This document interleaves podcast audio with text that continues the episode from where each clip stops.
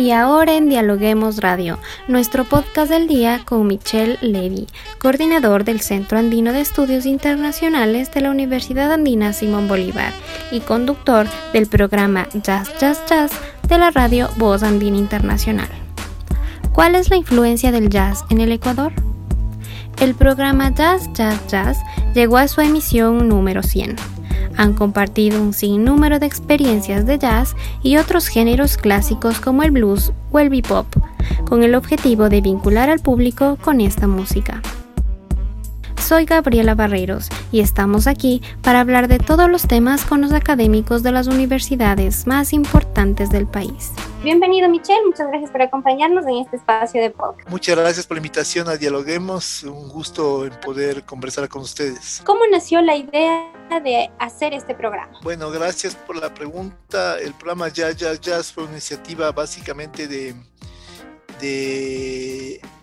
una iniciativa propia, básicamente a raíz de la creación de la radio. Eh, se estaba buscando eh, la plantilla, la, la plantilla de programas que, que, los profesores tengan iniciativas para crear nuevas propuestas. Entonces, justamente eh, en su momento, el coordinador del despacho del rector, Germán Granda, estaba conversando con Álvaro eh, Salazar, Álvaro Mejía Salazar y yo, su servidor, estaba conversando sobre la posibilidad de ver programas y Álvaro Mejía Salazar dijo, yo, yo quiero hacer un programa sobre, sobre música barroca.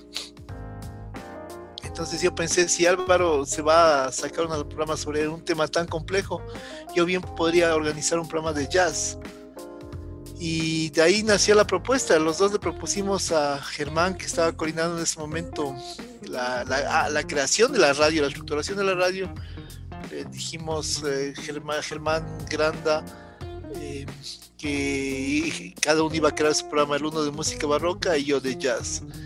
Entonces de ahí vino el tema del nombre un poco, ¿no? Es decir, cómo llamar al, programa que se iba a crear. Entonces yo pensé que la mejor forma era algo sencillo y que tenga que tenga pegue y que la gente pueda identificarse rápida y fácilmente con el, nombre. Entonces pensé en jazz, jazz, jazz, ¿no? tres veces jazz con fuerza, ¿no? Para, para que sea eh, atractivo. Perfecto, Michelle. ¿Y por qué jazz? ¿Por qué no otro género musical? Porque me gusta bastante el jazz. Es un género que no es tan conocido. Entonces, creo que merecía un espacio para que el público justamente eh, variado de la radio tenga acceso a esta música que en muchos casos no, no llega porque no se la difunde. Entonces a, mí me gusta mucho y yo escucho bastante jazz. Iba a uno de los mejores clubes de jazz del mundo, puedo decirlo con total certeza, que estaba en Quito, que era el bar, el, café bar El Pobre Diablo, que ya no existe, que se en 2017.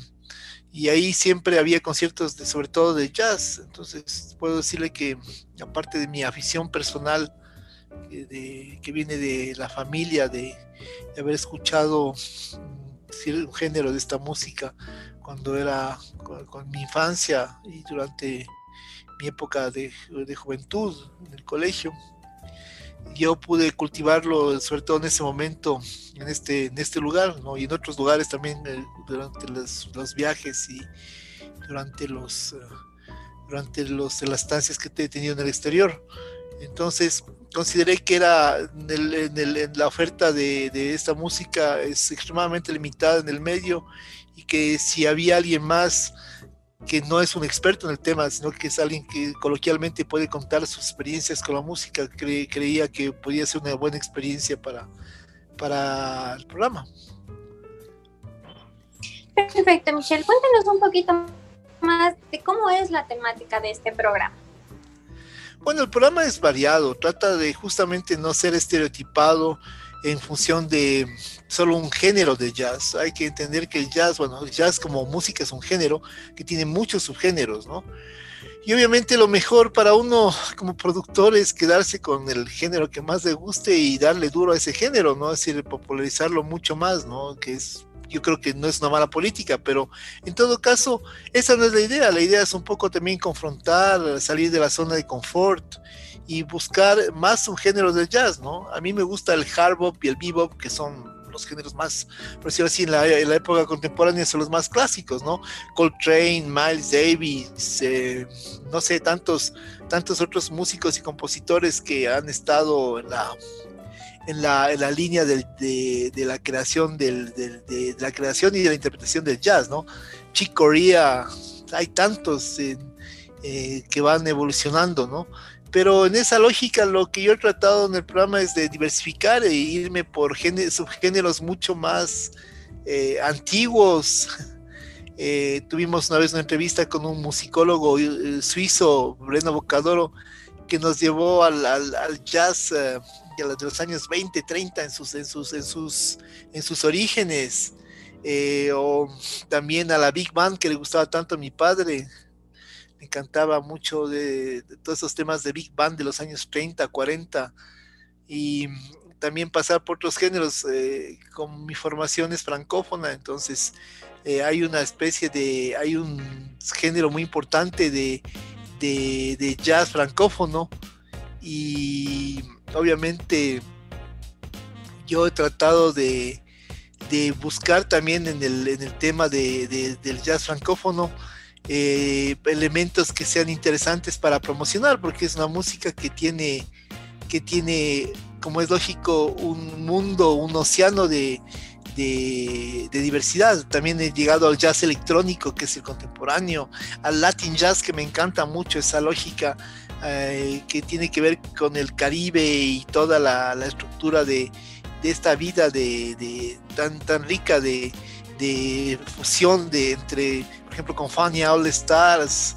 entre la, música caribeña y el jazz. Entonces, eso para mí ha sido siempre un punto importante, tratar de promocionar diversos subgéneros y salir, salir de lo convencional, no dejar los clásicos, pero salir de lo convencional justamente, Michelle, ahora que usted lo menciona, usted, eh, bueno, sabemos que es el coordinador del Centro Andino de Estudios Internacionales de la Universidad Andina. ¿Cómo convergen este gusto por el jazz y su profesión? Eh, una buena pregunta.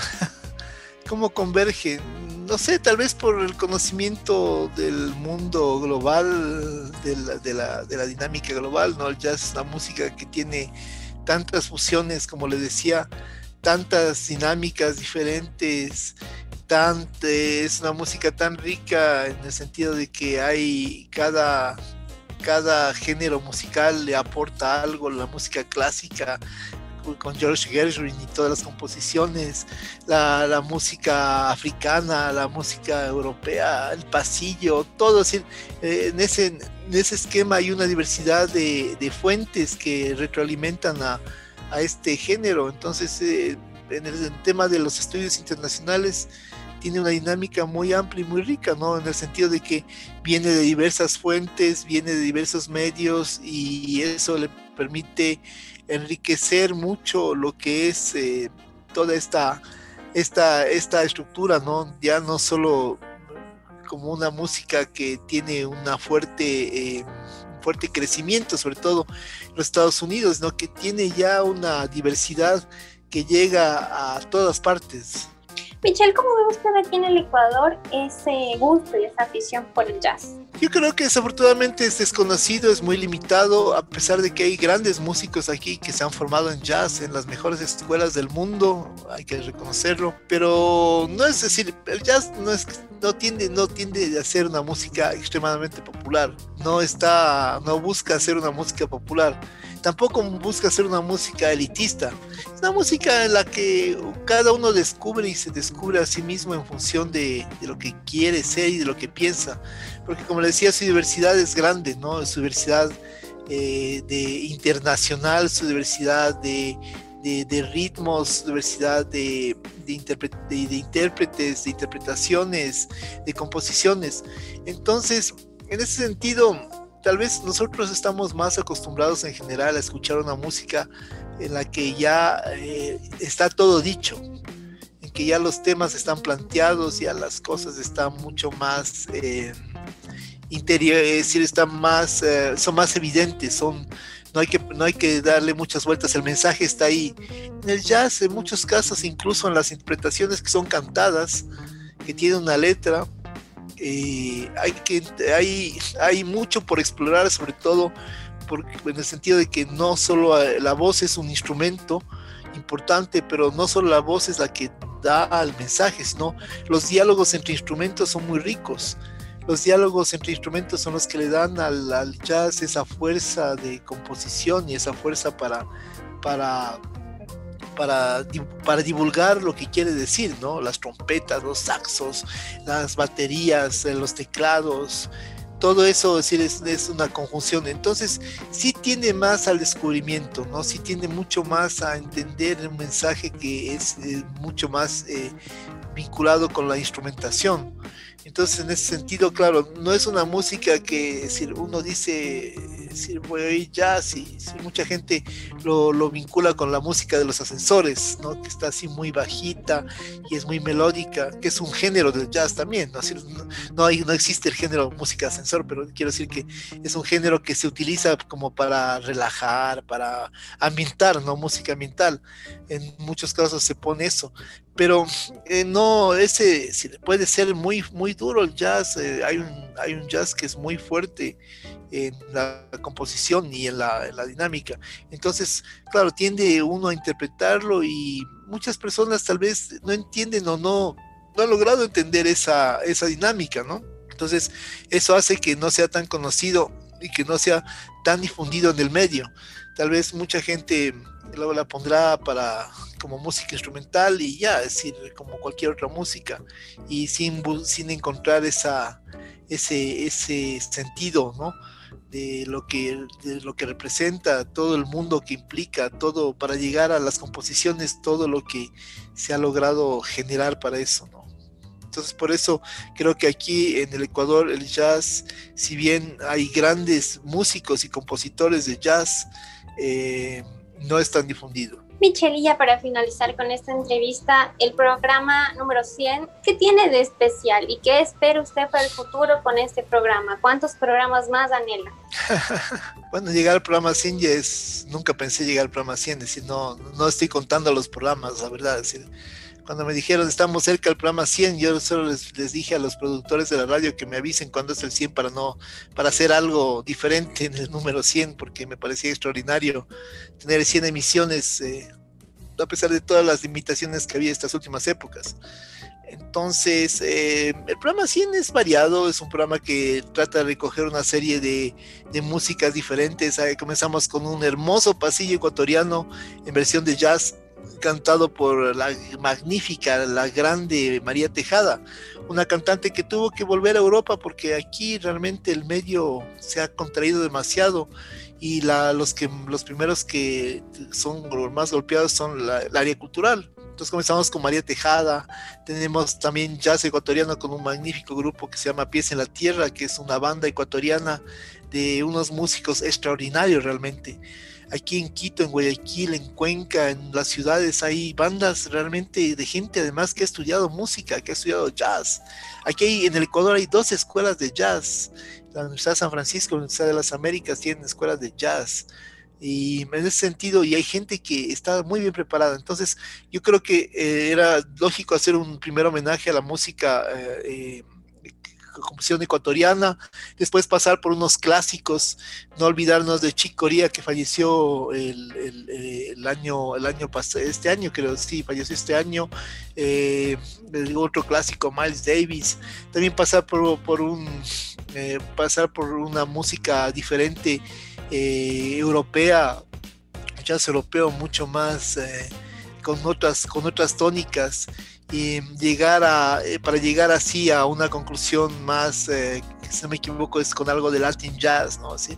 Entonces es muy variado ese programa 100, es un programa muy entretenido, pero hay 100, 100 programas antes que son también muy variados, muy diferentes y muy entretenidos. Espero yo, eh, siempre se busca que sea, sea diverso y sea se, se ofrecer una ofrecer una, una propuesta muy eh, agradable para, para que la gente le guste, ¿no? Para que la gente lo escuche y lo, escuche no solo una vez, sino las veces que quiera, si algo le gusta mucho, ¿no?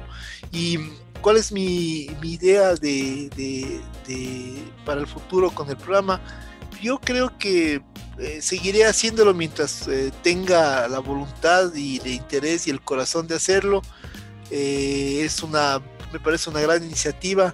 Me gusta mucho hacer este programa. Creo que cada día trato de mejorar y de conocer mucho más los elementos que son interesantes para, para compartir con el público y esperemos que haya, no sé, no sé si 100 más, no sé, los programas que, los programas que sean suficientes para promover esta música no solo en nuestro país, sino a nivel de la radio que es, está en internet, que puede ser escuchada en cualquier parte del mundo, el jazz a nivel global y que eso sirva a la gente y que le guste y que conozca algo diferente, ¿no? Eso sería mi interés. Perfecto, Michelle. Muchas gracias por acompañarnos en este espacio y por hablarnos más de esta linda iniciativa. Bueno, muchas gracias a ustedes por el interés que tienen en el tema y por promoverlo igualmente. Y muchas gracias amigos por escucharnos. No se olviden de seguirnos en nuestras redes sociales, Facebook, Twitter e Instagram como Dialoguemos Info y visitar nuestra página web www.dialoguemos.es. Conmigo, hasta la próxima.